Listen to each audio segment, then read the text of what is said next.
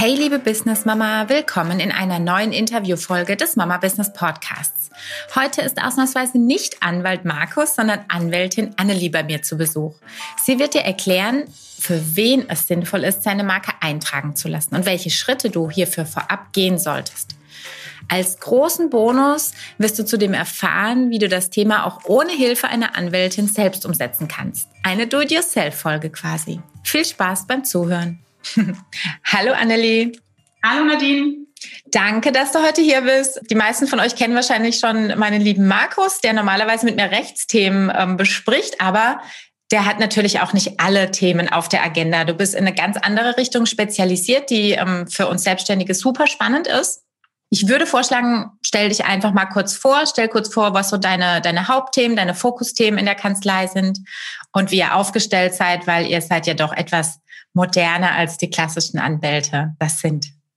Ja, genau. Also vielen Dank. Ähm, ja, mein Name ist Annelie Gallo und ich bin Rechtsanwältin bei der Kanzlei Stemmler Rechtsanwälte hier in Jena. Und meine Hauptthemen in der Kanzlei sind das Markenrecht und die IT-Vertragsgestaltung. Ähm, ja, was bedeutet das oder was machen wir hier generell in der Kanzlei?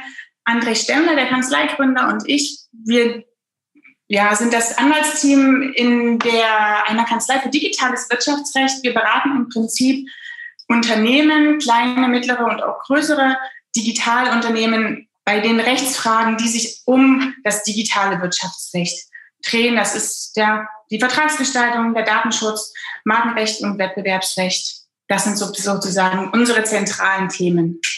Bei Datenschutz schüttel ich mich schon. Nein, das ist total wichtig. Und, und total schön. Die Rand, Randthemen, also fast jedes Rechtsgebiet hat dazu halt nunmehr auch Genau, was machen wir noch so? Neben der Beratung sind wir ganz enthusiastische ähm, Seminar- und Workshopleiter. Ähm, das macht uns viel Spaß. Ähm, wir beraten und betreuen sozusagen das äh, Legal Bootcamp eines Accelerator-Programms hier in Thüringen. Das ist ein Startup-Programm, wo Startups investment-ready gemacht werden und sind noch als Dozenten an der Bauhaus-Uni tätig. Genau, das ist sozusagen, cool. das, uns ganz viel Spaß macht. Das ist super. Wir gehen heute mal auf ein Thema, was mir eher Spaß macht, also nicht äh, Datenschutz und Co., sondern tatsächlich auf das Thema Marke. Wir sprechen darüber, ähm, was eine Marke letzten Endes ist, wann es Sinn macht, die anzumelden, auch Unterschiede, die es gibt bei der Anmeldung. Ich würde vorschlagen, wir fangen mehr oder weniger ganz vorne an. Definier doch mal so ein bisschen, was steckt hinter dem Begriff Marke, weil das muss ja nicht zwingend der äh, Firmenname sein, den ich eintragen lasse. Ganz genau. Also als allererstes kann man sich fragen, was sind Marken eigentlich, ja? Und Marken sind im, im Rechtssinne sozusagen Kennzeichen, egal ob Worte, Wortbilder oder auch andere Markenformen, die ein bestimmtes Produkt oder eine bestimmte Dienstleistung oder eine Ware von einer anderen, einem gewissen, ähm, ja, einer gewissen Herkunft zuordnen. Ja, das bedeutet, dass, aha, ich habe ein Produkt, entweder eine Ware oder eine Dienstleistung, die benenne ich so und die kommt von der und der Firma. Das ist im Prinzip ähm, das, was eine Marke darstellt. Mit der Marke selbst ähm, beschreibt man in der Regel nicht das Unternehmen an sich, sondern einzelne Produkte und Dienstleistungen, die das Unternehmen vertreibt, entwickelt. Mhm. Mhm. Also okay. Also sozusagen, die Marke zeichnet die Herkunftsfunktion aus. Also bestes Beispiel, wenn man an äh, dunkle Brause denkt, dann verbindet man das mit Coca-Cola. Mhm. Ja, dahin möchte ich auch kommen. An sich ist tatsächlich ja auch ähm, Mama Business ist als Marke eingetragen, als Wort Bildmarke, aber ist kein, kein Unternehmen, sondern es läuft weiterhin unter meiner Marketingagentur Q13, die aber jetzt nach außen hin bei Mama Business an sich nicht auftauchen muss, hoffe ich, Fragezeichen, außer im Impressum natürlich.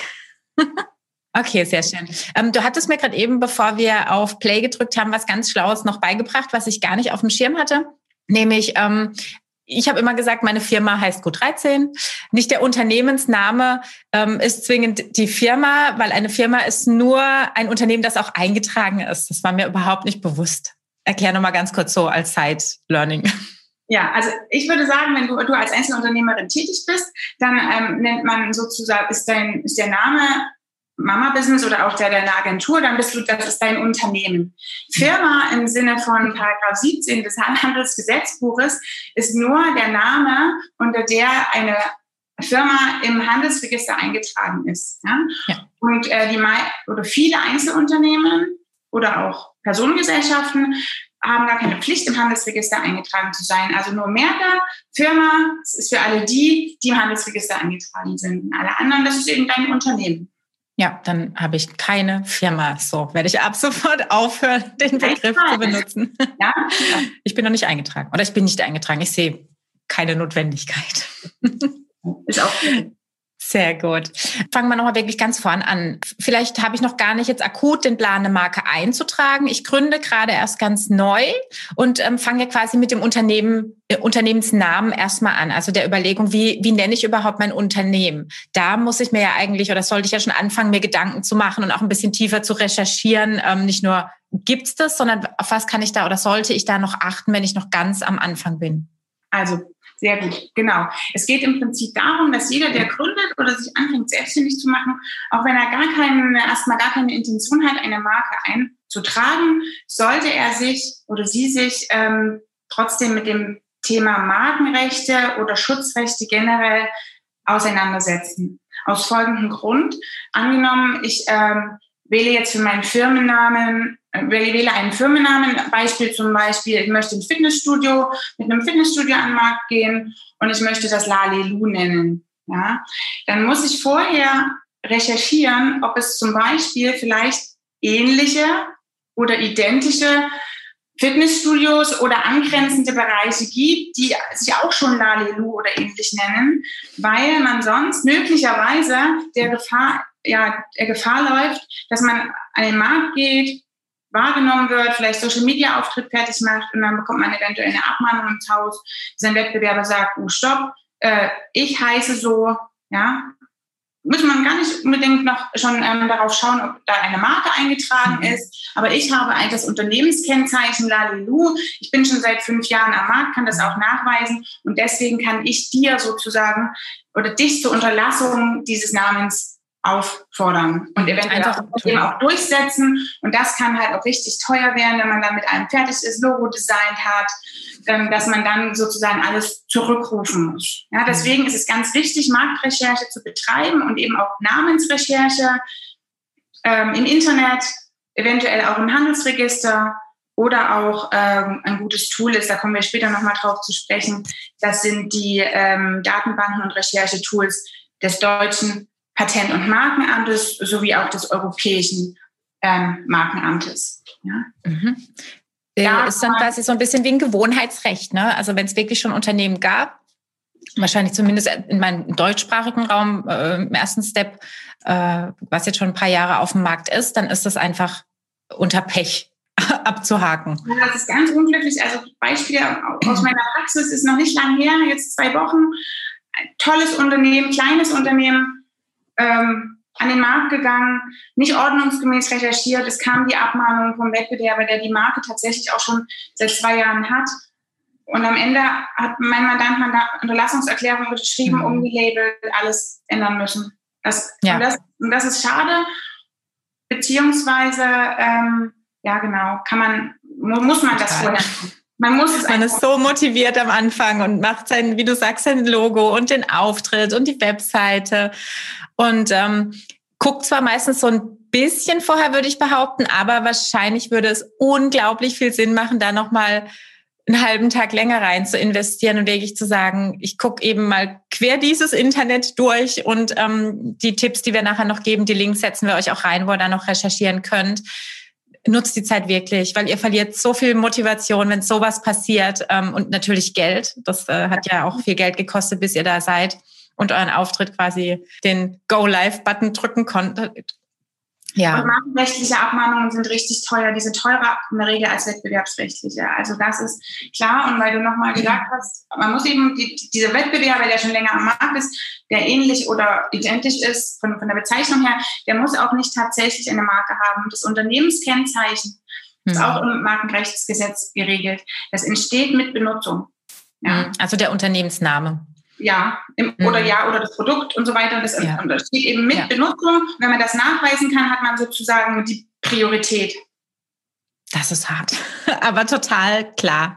Würde ja mir genauso gehen, wenn jetzt jemand Neues käme und würde sagen, ja, ich heiße jetzt Mama Business äh, und ich habe das jetzt irgendwie ein Jahr, egal ob ich es eingetragen habe oder nicht, aber bin schon am Markt. Macht ja auch total Sinn. Eigentlich weiß man solche Dinge, aber in der Praxis ähm, schiebt man es einfach sehr gerne so aus dem, aus dem Kopf, weil dieses sich gründen so viel Spaß macht und sich entwickeln und Ideen sammeln und Namen und überhaupt.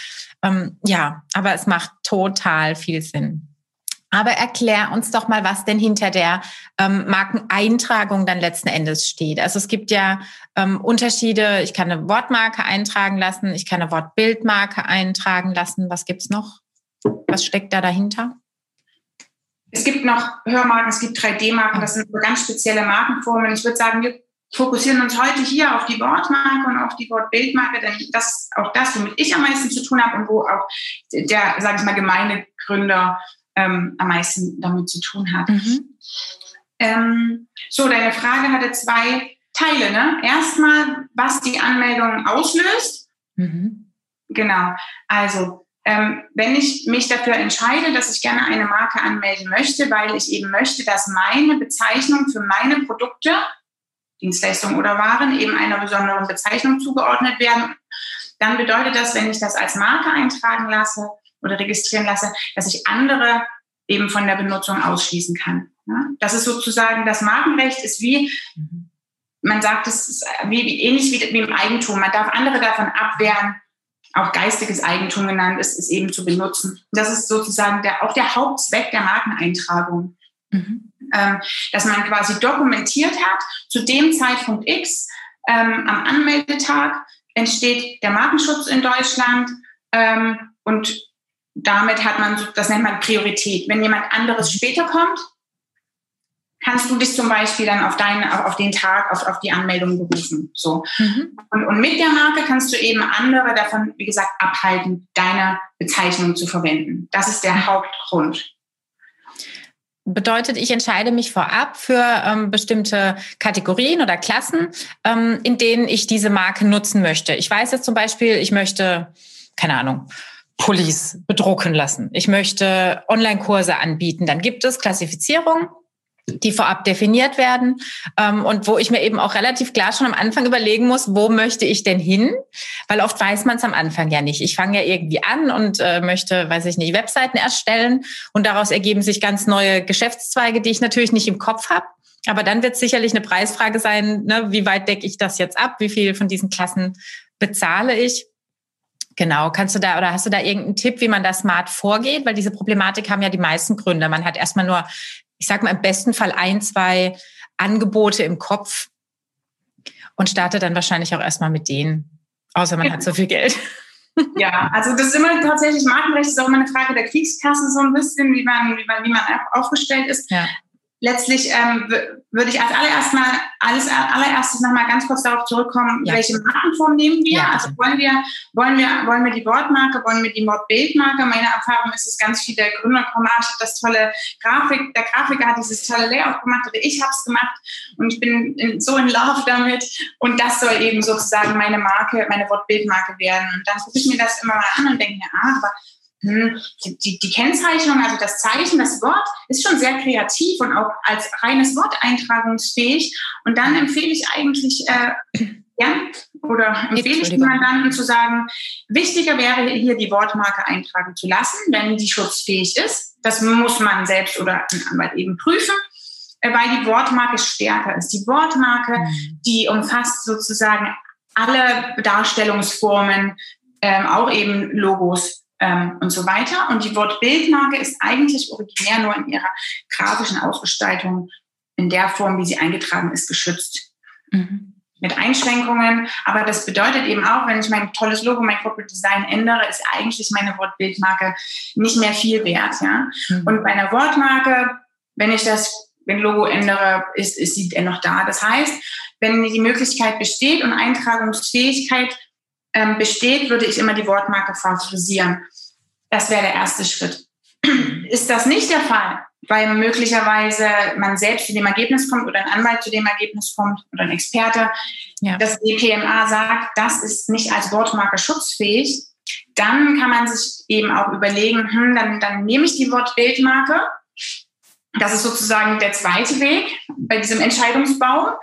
Ähm, wenn, da, wenn man aber zu, im ersten Schritt schon zu, zu dem Ergebnis kommen könnte, schwierig werden mit der Eintragungsfähigkeit, muss man darauf achten, dass man dann bei der Wortbildmarke wirklich ein grafisches Element, was auch sichtbar ist, mit in das Logo einfügt. Wenn das im Prinzip nur die nicht eintragungsfähige Wortmarke mhm. in einer normalen Schriftart mit einem mit einer schwarzen Umrandung ist, ist es sehr wahrscheinlich, dass das Amt auch sagt, nee, Moment mal, also macht so auch Sinn. Ja?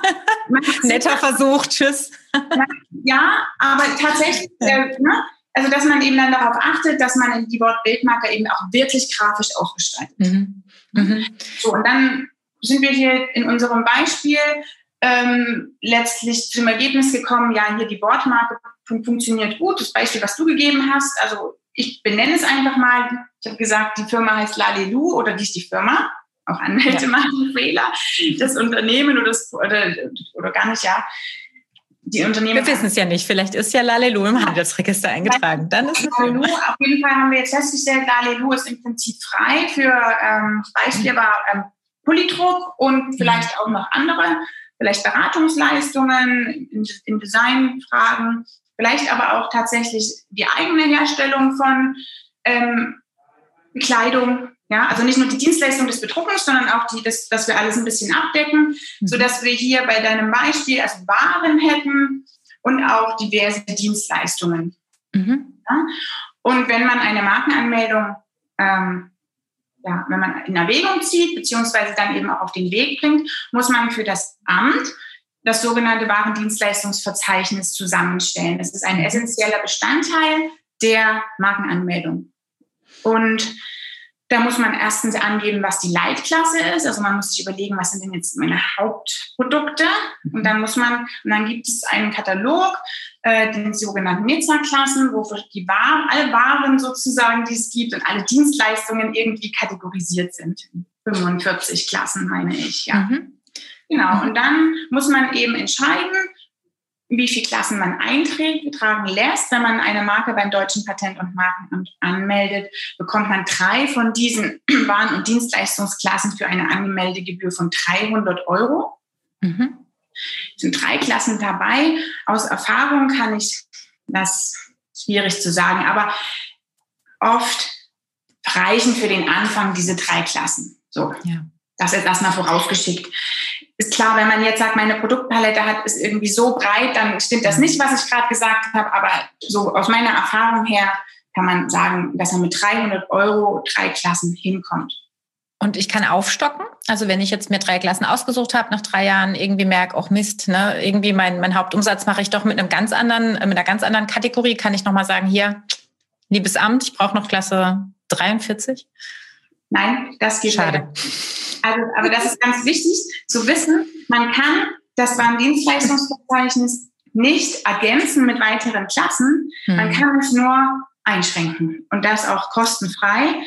Das heißt zum Beispiel angenommen, wir haben jetzt unser Lalelu äh, bedruckt Pullis und ähm, wir beraten auch andere ähm, Unternehmen und wir stellen auch selber Kleidung her und wir bekommen eine markenrechtliche Abmahnung vielleicht oder einen Widerspruch von einem Wettbewerber im, nur im Bereich Bekleidung, mhm. 25. Dann können wir mit dem quasi vereinbaren und auch dann mit dem Deutschen Patent- und Markenamt, dass wir quasi unsere Marke beschränken und eine Klasse löschen oder einige oder auch noch beschränkter. Das ist möglich, aber aufstocken ist nicht möglich. Was man dann machen kann, und das sieht man häufig, zum Beispiel bei Salando oder Sarah, den großen Labels, sie ganz viele Marken eingetragen haben, mhm. weil sie nach und nach gewachsen sind und gesagt haben, das Produkt und die Dienstleistung. Und dann wird eben eine neue Marke angemeldet für diese eine. Okay. Das heißt aber nach außen hin sieht es ja genauso aus. Ich melde das gleiche, vielleicht ist die Wortbildmarke, ich gebe quasi das gleiche Logo wieder rein, habe nur andere Klassen drunter stehen und dann erscheine ich halt äh, im Verzeichnis, keine Ahnung, fünfmal. Genau. Okay. Ah ja, okay, verstanden. Was würdest du denn sagen, wann denn eine Eintragung generell Sinn macht? Weil viele am Anfang denken ja drüber nach, ich muss ehrlich sagen, bei meiner Marketingagentur habe ich null drüber nachgedacht. Das war mir gerade egal. Also natürlich auch mit dem Risiko, den Namen gibt es irgendwie im Ausland und ne, wie auch immer.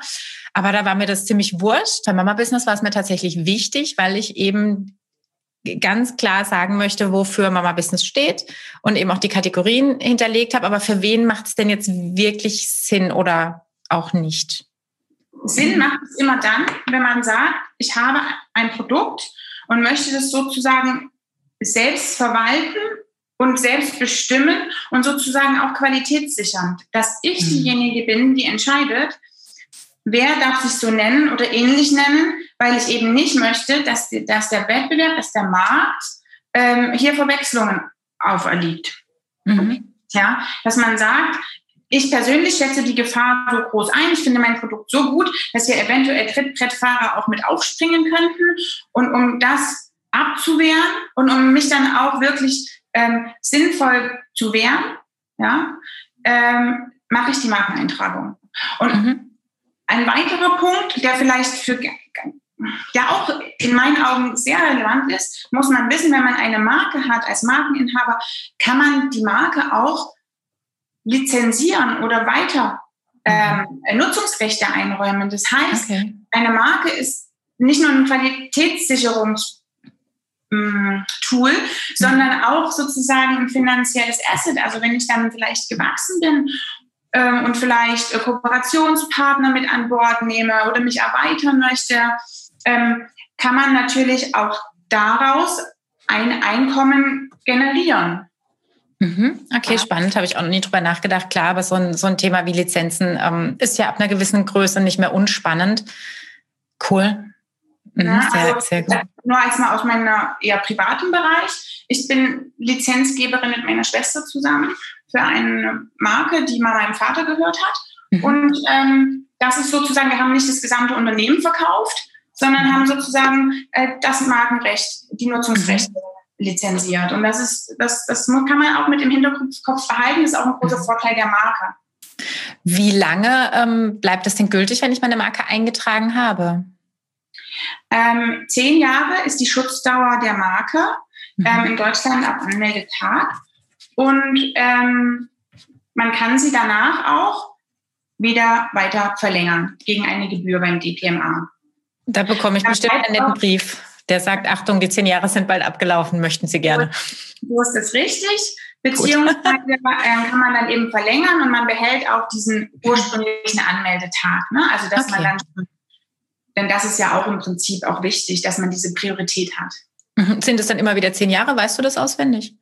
Ich meine ja, das ist Okay, ja. also schon ein bisschen. Jetzt nicht so, dass man jedes Jahr wieder ran muss oder so. Mhm. Okay, jetzt habe ich meine Marke eingetragen.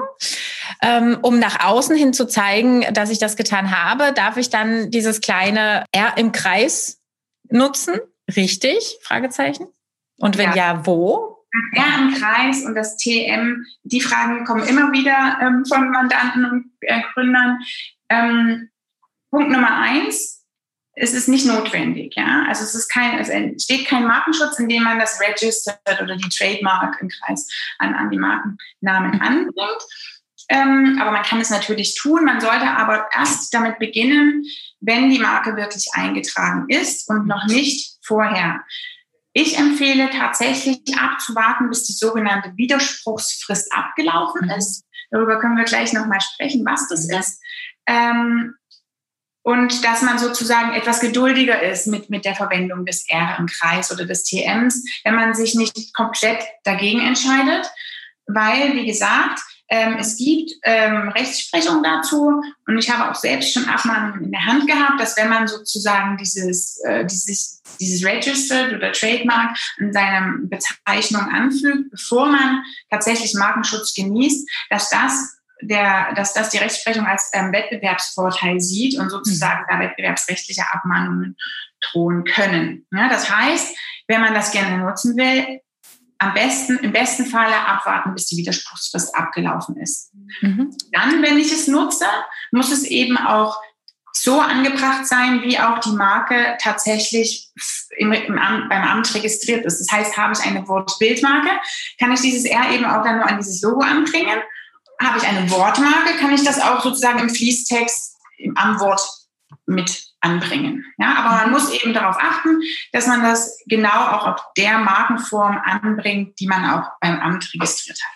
Mhm. Das Logo habe ich ja natürlich damals, aber ohne das R drin angemeldet, weil das ja noch nicht klar war. Aber das ist dann kein Thema, weil es wird ja dann nochmal abgeändert letzten Endes. Man sollte auf, auf keinen Fall dieses R oder das TM mit in der grafischen Anmeldung mit aufnehmen, weil genau das ist ja das Problem ähm, auch. Also man soll damit wirklich warten.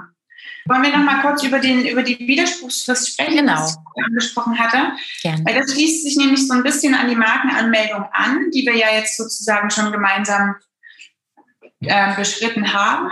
Ähm, wenn man ähm, die Marke angemeldet hat und auch dann die Gebühr überwiesen hat, ähm, die Empfangsbestätigung bekommen hat, die Gebühr überwiesen hat, dann fängt ähm, irgendwann die sogenannte, dann fängt die Widerspruchsfrist an zu laufen. Mhm. Bedeutet sozusagen, die Leute geht drei Monate, dass äh, drei Monate lang ähm, Wettbe äh, nicht Wettbewerber, aber ähm, Markeninhaber, die meinen, bessere oder ältere Markenrechte zu haben, äh, gegen die Markenanmeldung Widerspruch einlegen können. Ja?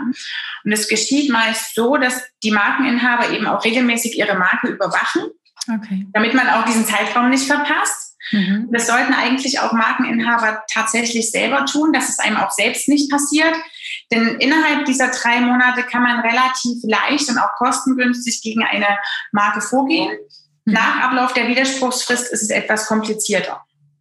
Okay, also, aber woher weiß ich denn, dass, dass andere die eingetragen haben? Also wo, wo check ich da regelmäßig nach? Das ist ja schon ja. so ein bisschen so eine Fleißarbeit. Es gibt ja keinen, oder gibt es den Newsletter mit Glossar? Es ist eine Fleißarbeit. Äh, man muss es entweder selber überwachen oder tatsächlich dann externe damit beauftragen. Okay. Ähm, da gibt es Anbieter, Anwälte machen das auch, wir machen das mhm. auch, aber Marken, Markenüberwachung, das muss man auch bei der Eintragung so ein bisschen mit wissen, ist eigentlich fast genauso wichtig wie Markenanmeldung, weil was nützt es einem, wenn man eine Marke hat, aber sie nach und nach verbessert, weil mhm. man sie selbst nicht überwacht und prüft und durchsetzt. Wie kann das denn aber sein, dass andere die dann doch nutzen dürfen? Also dass man doch zu nah aneinander ist? Weißt du, wie ich meine? Mhm. Ich habe jetzt Mama Business angemeldet, jetzt äh, bin ich in diesen drei Monaten, jetzt könnte jemand anderes aber sagen, nee, pfui, geht nicht, äh, ist zu nah an meiner. Und genauso kann es ja mir auch gehen, ne? dass ich dann irgendwann sehe, weil ich sehr fleißig recherchiere, hoppla, da kommt einer, ne? der, der, der nennt es gleich, geht ja eigentlich nicht, aber sehr ähnlich, weil er kann das ja nicht genauso nennen. Ich habe ja meine, meine Marke. Genau, in dem Moment, wo du feststellst, da kommt jemand nach mir und meldet eine ähnliche Marke, sagen wir mal Mama Business mit 3S geschrieben und mhm, okay. in der Mitte und da vielleicht auch noch ein bisschen schön schwarz und gelb ausgestattet. Ja, ähm, dass man dann, dass du dann sagst, okay, äh, nee, da möchte ich dagegen vorgehen. Und dann kannst du eben, wenn du das in der Widerspruchsfrist eben schaffst, die wieder, mhm. den Widerspruch einreichen beim Deutschen Patent- und Markenamt.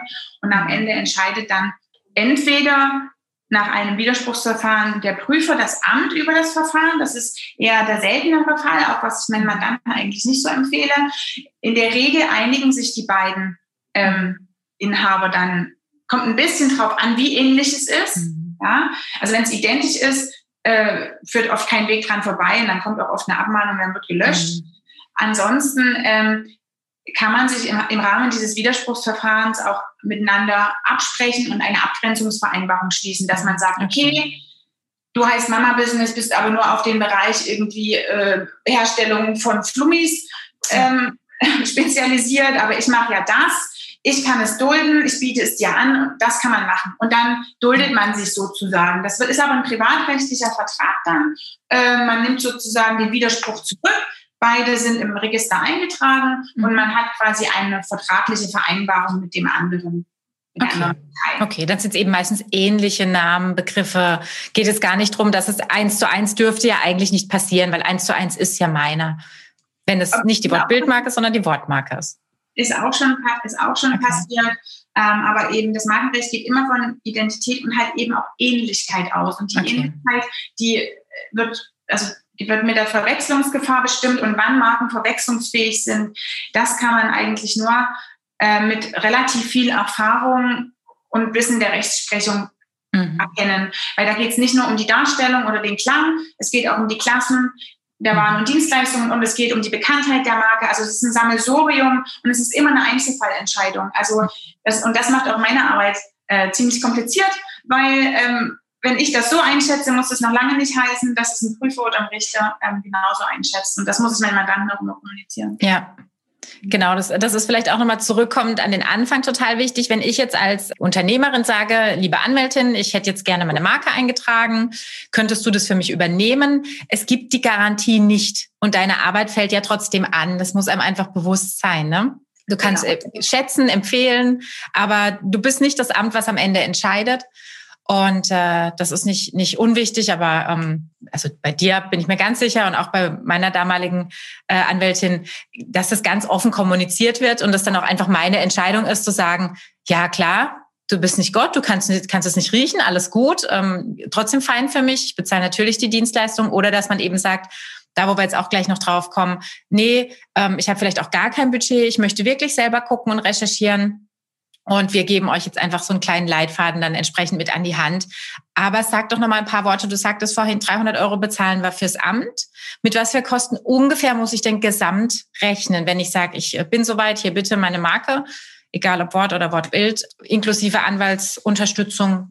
Wirf doch mal da so grob was in den Raum, bitte. Ja, also wenn wir davon ausgehen, es wird eine Marke, wir haben jetzt ausschließlich vom Deutschen Patent- und Markenamt gesprochen. Ich würde auch sagen, dabei bleiben wir. Ja. Es gibt die Unionsmarke, aber das ist schon Spezialwissen sozusagen, dann sind das mit drei Klassen eben die 300 Euro der Gebühr. Das ist, äh, das ist die Gebühr fürs DPMA. Und wenn man sich anwaltliche Unterstützung holt, ist immer ein bisschen die Frage, welche Art der Dienstleistung nimmt man in Anspruch, wenn man sagt, oh, wir machen hier eine, eine Prüfung der Eintragungsfähigkeit, also ähm, kommen möglicherweise absolute Schutzhindernisse, also dass das Amt sagt, mm -mm, das ist nicht eintragungsfähig, beziehungsweise auch die Erstellung des Antrags und so weiter, kann man wohl so zwischen 300 und 500 Euro ungefähr rechnen für den Anwalt, vielleicht auch ein bisschen weniger und ein bisschen mehr, immer nachdem, wie groß ist die Kanzlei, wie sieht es aus.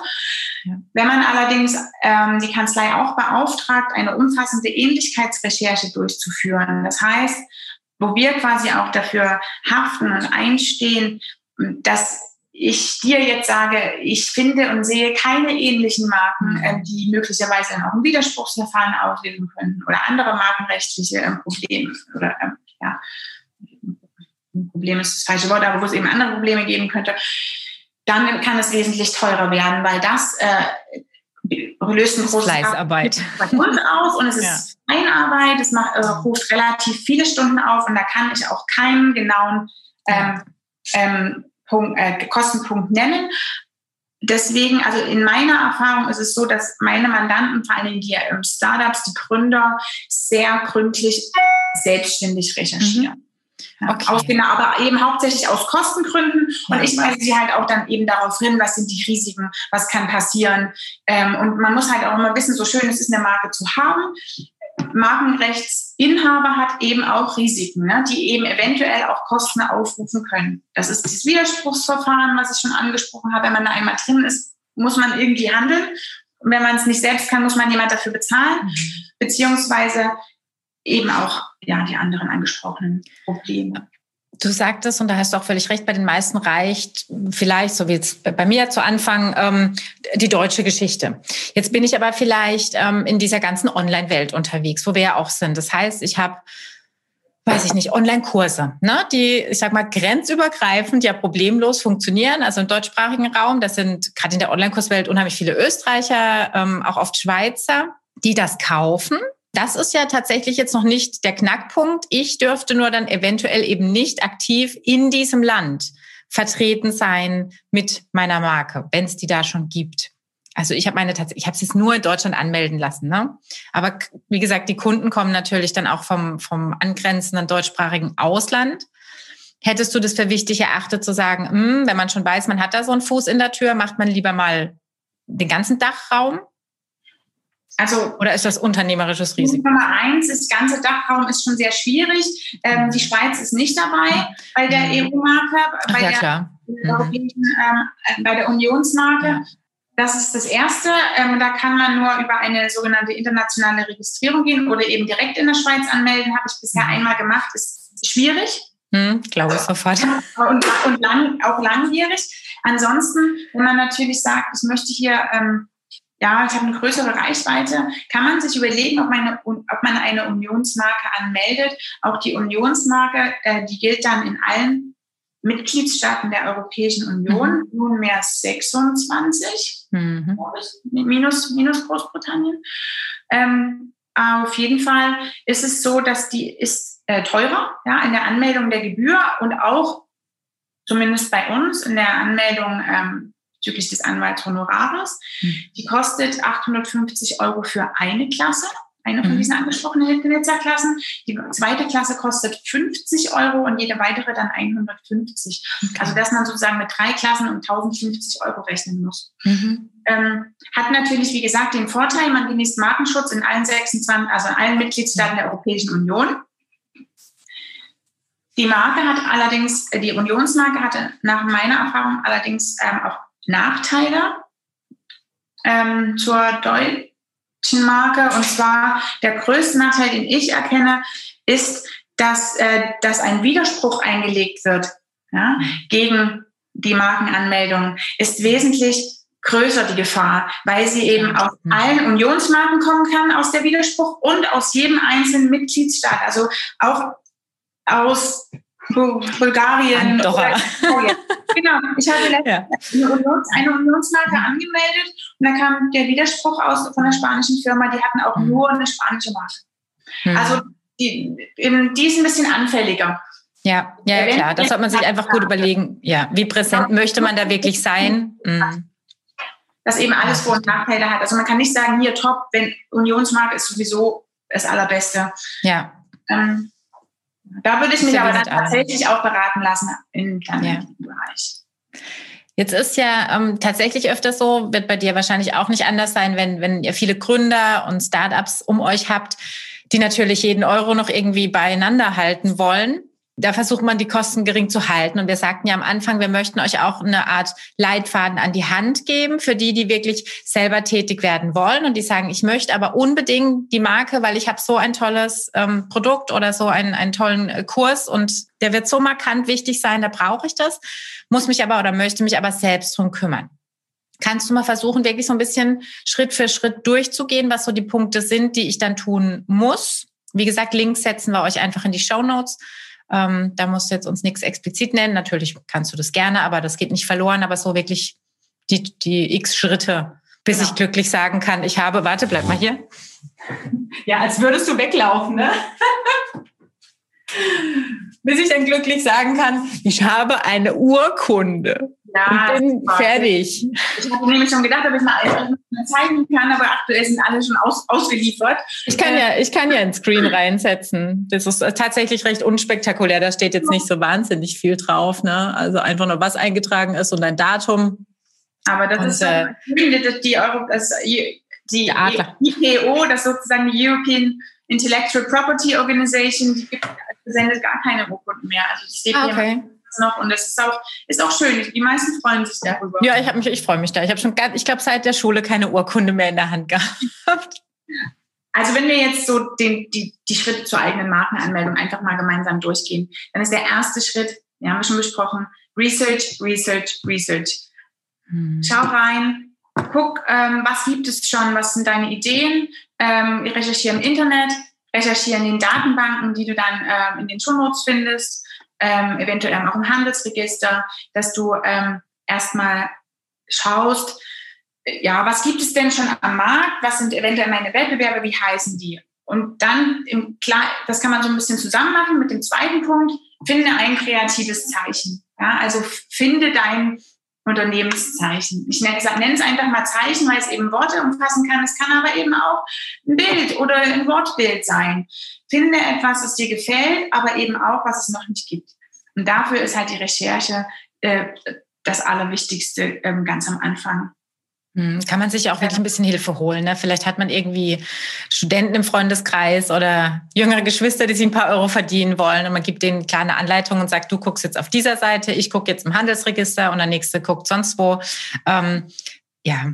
Das kann man machen und man kann halt auch ähm, sich, äh, sich ein bisschen lösen von festgefahrenen Ideen. Das hat jetzt gar nichts mit Markenrecht, eher mit, mit Bezeichnungsfindungen zu tun, mit kreativen Prozessen, dass man einfach schaut, wie komme ich denn dahin? Ähm, kann ich vielleicht äh, Akronyme verwenden? Ja, zum Beispiel Haribo ist ein Akronym, das wissen mhm. ganz viele nicht. Oder Adidas auch, ja, das sind ganz bekannte Marken. Ähm, da muss man auch ein bisschen vorsichtig sein, aber das ist sozusagen ein Weg. Oder dass man sich überlegt, hm, ich suche mir eine Bezeichnung, weil ich möchte jetzt keinen kompletten Fantasienamen erfinden. Ich suche mir einfach eine Bezeichnung aus einem ganz anderen Waren- oder Produktsortiment mhm. und übertrage das in meins. Das sind Beispiele, sind zum Beispiel Apple oder Diesel, ja. Mhm. Diesel bekommt man wahrscheinlich nicht für Kraftstoff eingetragen, mhm. aber für Kleidung, Bekleidungsmarke. Das sind so ein bisschen Sachen, die man, die man versuchen kann. Oder dass mhm. man in irgendeinen Kreativprozess reingeht, dass man nicht irgendwie versucht, irgendwas nachzumachen oder weil man irgendwas wo gelesen hat und das gut findet, sondern lieber versucht, selbstständig da äh, in den Prozess zu kommen. Das ist das Wichtige. Und dann eben die Recherche. Das sind sozusagen die größten Aufgaben, die wichtigsten, die vor der Anmeldung stehen. Ja. Ja, und dann, dann wollen wir die Anmeldung fertig machen. Dazu, dafür gibt es die Formulare, die stehen, äh, sind zugänglich auf der Seite vom Deutschen Patent- und Markenamt. Ähm, in den Shownotes ist dann die ähm, Beschreibung dazu, der Link. Und dort gibt es auch gute Tipps für Markenanmelder, ähm, die das selbstständig machen. Da hat das DPMA eine Handreichung mit veröffentlicht. Ne? Mhm. Kann man, das kann man sich durchlesen. Die Tipps auf der Seite des DPMA sind, sind ziemlich gut. Ne? Mhm. Beziehungsweise kann man auch die Hotline anrufen. Ach, guck. Ähm, und die Mitarbeiter sind unglaublich freundlich beim DPMA. Deswegen, also auch wenn man mal da vielleicht fragt, ach, jetzt komme ich hier nicht so richtig weiter, eine Anwältin oder Anwalt will ich auch nicht anrufen. Einfach da mal anrufen. Wenn die einem nicht helfen können, werden sie es einem sagen und sie sind sehr freundlich. Also das muss ich ganz kurz unterbrechen. Das ist ein super Tipp, Annelie. Ich hatte heute, heute Morgen einen Post. Ähm, es war ein Tipp von Markus, also von meinem Anwalt, der nämlich auch sagte, wir hatten die Folge gemacht über Privacy Shield und Datenschutzerklärung. Und ähm, er sagte, ganz ehrlich, Nadine, ruf doch einfach oder gib doch den Tipp mit bei unserem Landesdatenschutzbeauftragten, also beim Amt, einfach mal anzurufen. Weil es gibt, gerade das Privacy Shield, das ist so eine Grauzone, keiner weiß so wirklich. Vielleicht haben die ja einen Tooltip, was man als deutsches oder europäisches äh, Tool für eine Alternative XY nutzen konnte, könnte. Und da dachte ich auch, ja, eigentlich hast du recht, Markus, eigentlich mal genau da anrufen, wo es herkommt. Ja. Ne? Man kommt manchmal nicht auf die, auf die einfachsten Lösungen und macht sich also und fragt dieses Internet. Geh, geh, und geh rein und ruf die, ruf die zuständigen ja. Personen an. Also ich habe da immer jemand erreicht und immer super kompetent und freundlich. Also kann ich ja. das empfehlen.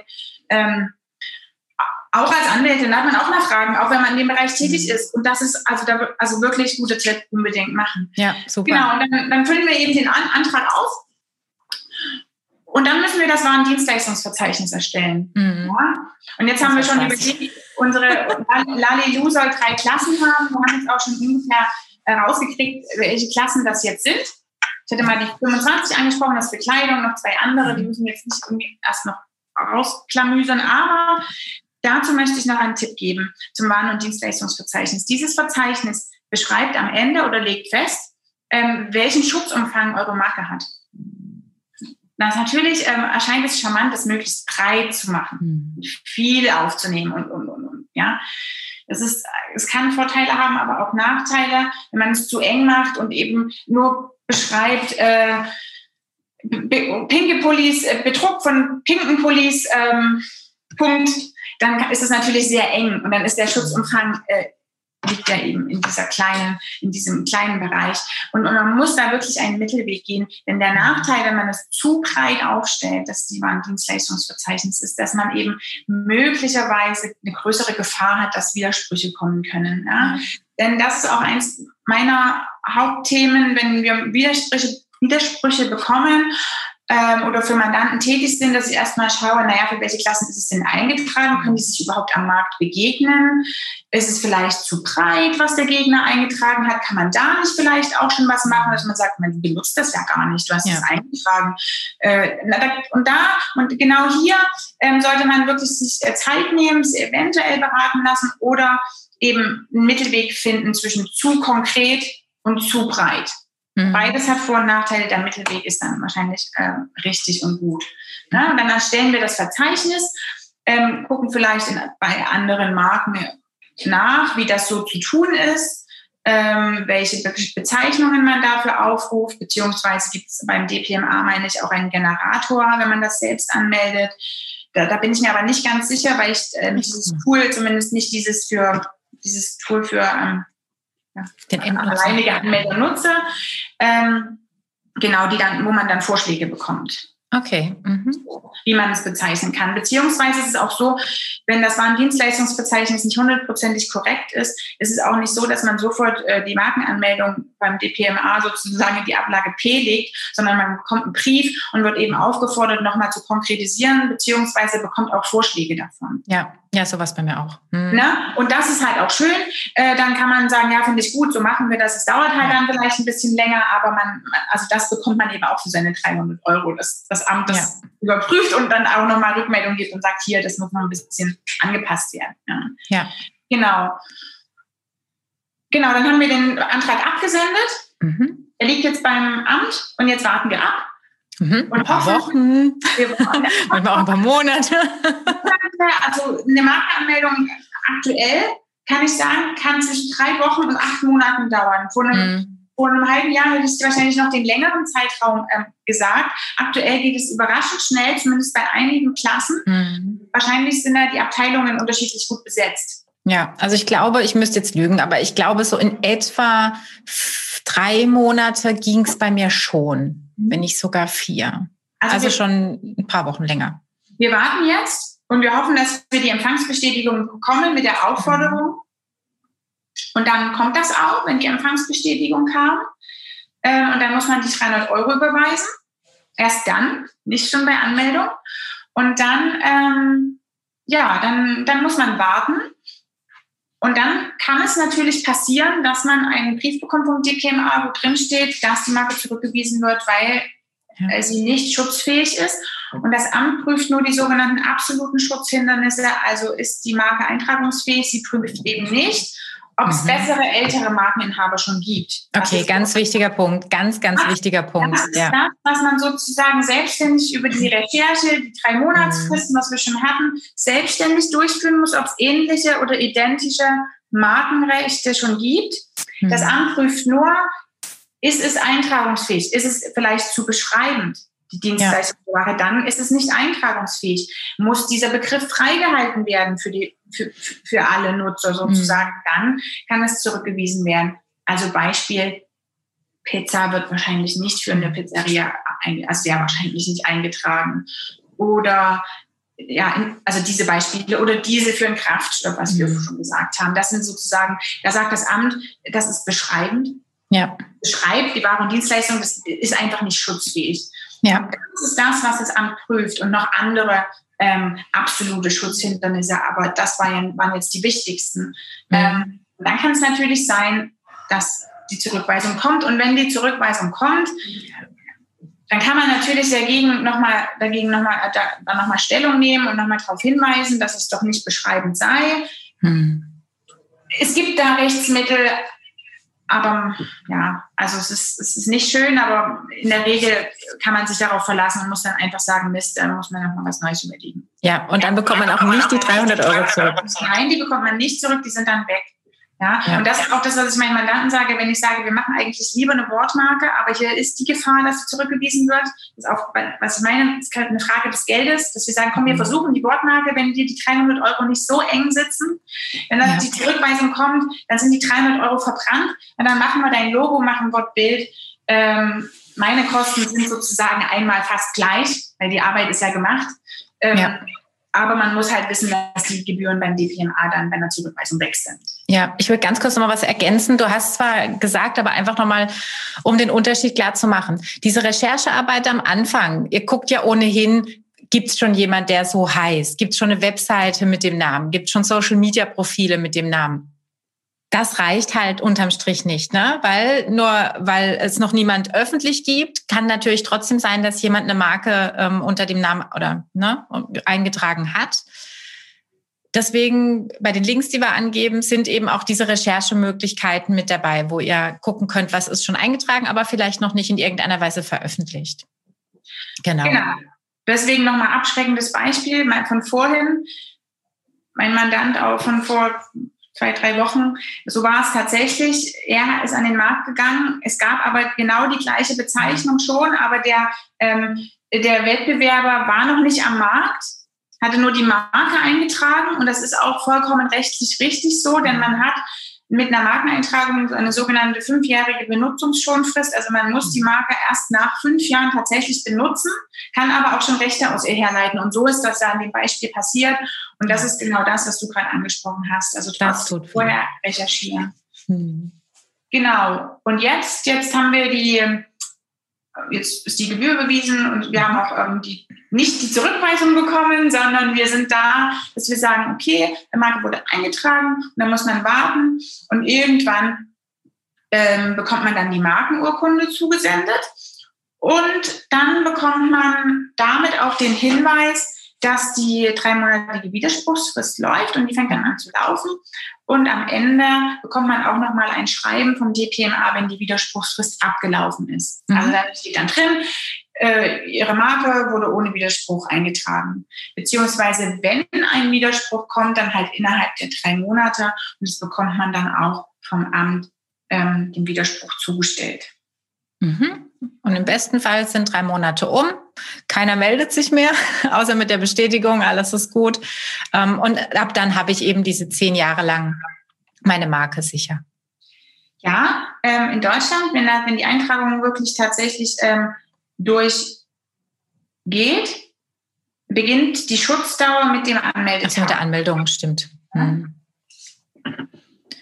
Hm, okay, das heißt, das sind, ich sage mal Pi mal Daumen, weiß ich nicht, ich habe nicht mitgezählt, vielleicht so fünf, sechs Steps, die wir gehen ähm, müssen, wenn wir uns selber kümmern wollen.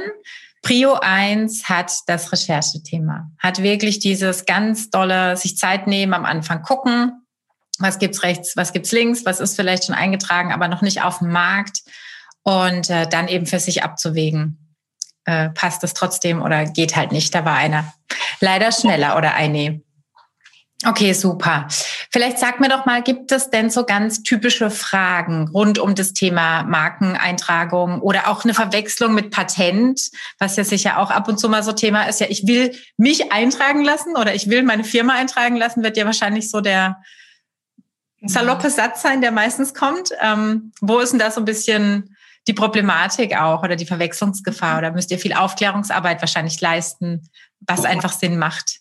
Für den Einzelnen? Also, als erstes Patent, also Patent und Marke kann man in der Form auseinanderhalten. Patente, da schützt man eben neue, ähm, neue Neuigkeiten, Erfindungen, Erfindungen und Technologien und eben nicht sozusagen Bezeichnungen. Marken mhm. schützt die Bezeichnung ja, oder eines Produktes. Das hatten wir ganz am Anfang schon.